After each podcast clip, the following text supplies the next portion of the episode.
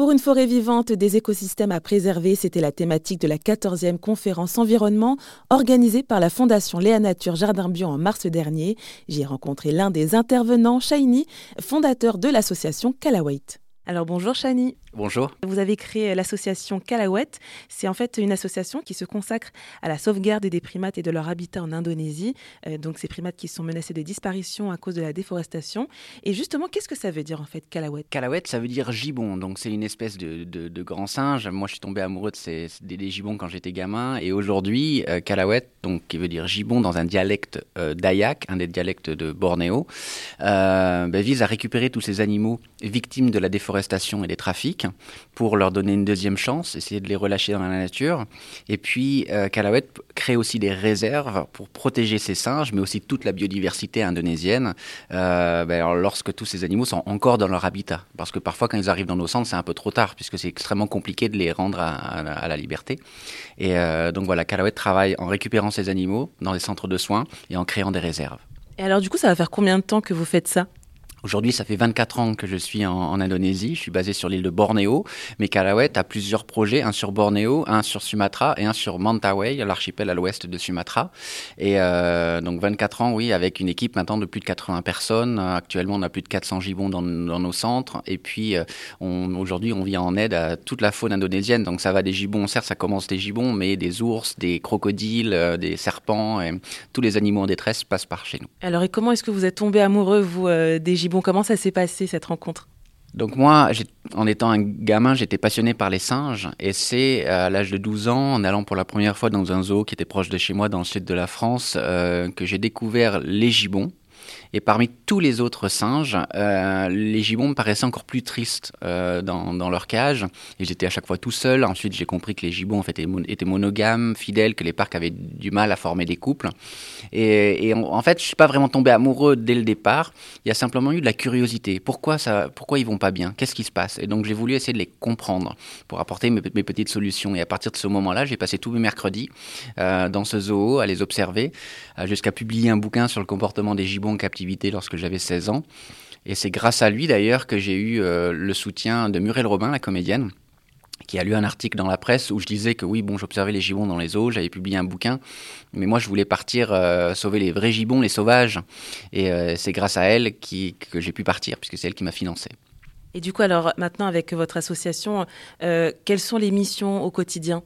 Les missions au quotidien, donc, c'est d'abord de s'occuper de tous ces animaux qui sont dans, nos centres de soins. On a des vétérinaires, des soigneurs, euh, et puis c'est travailler avec les populations pour euh, geler des zones de forêt qui, sont menacées euh, par l'industrie de l'huile de palme.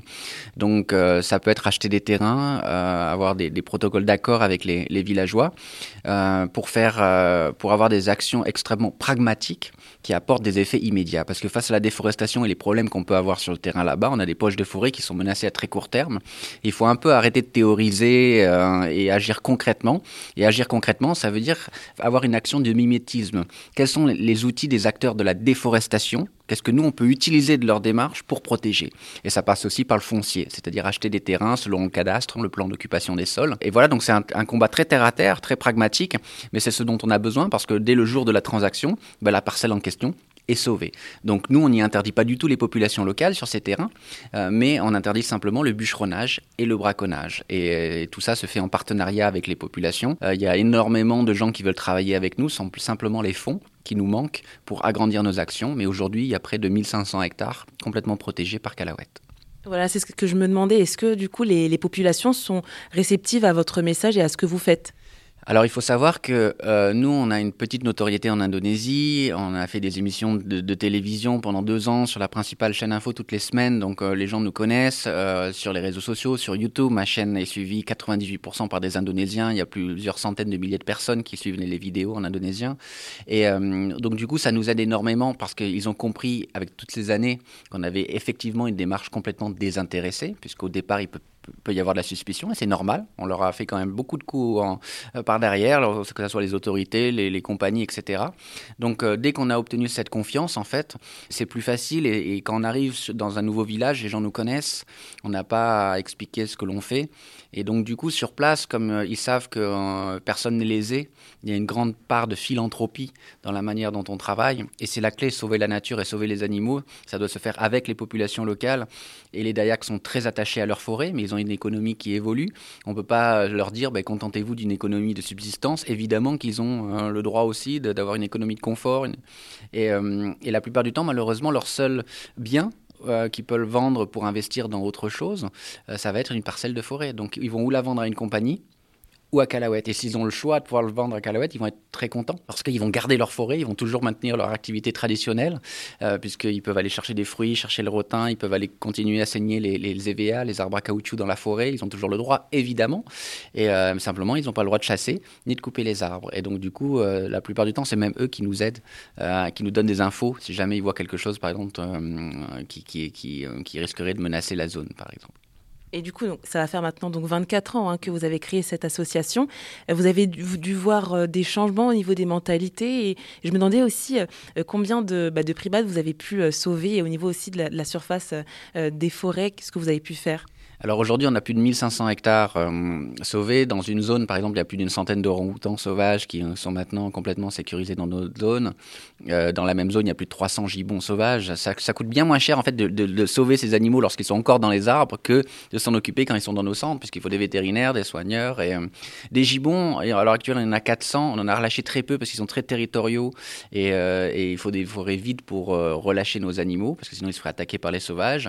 Et c'est un peu un comble parce qu'on a sauvé beaucoup et relâché beaucoup d'autres animaux qui sont arrivés. On a relâché des milliers de macaques, euh, reçu énormément d'orang-outans, donc orphelins qu'on a envoyés dans d'autres projets qui s'occupent des orang-outans, mais aussi des ours malais, des crocodiles. Euh, en 24 ans, pour nous, on reçoit des animaux quasiment toutes les semaines.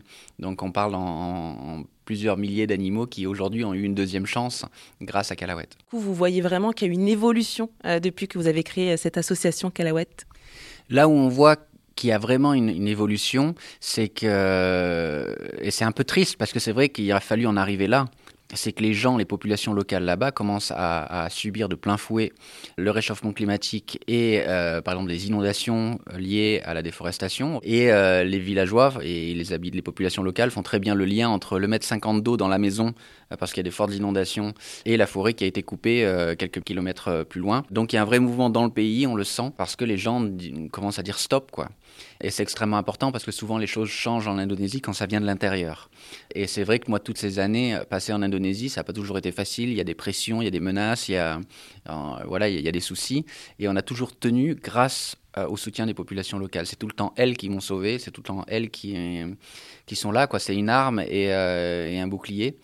d'être soutenu par les gens là-bas. Et du coup, est-ce que pour la suite, est-ce que vous avez, je sais pas, des projets, vous envisagez quelque chose?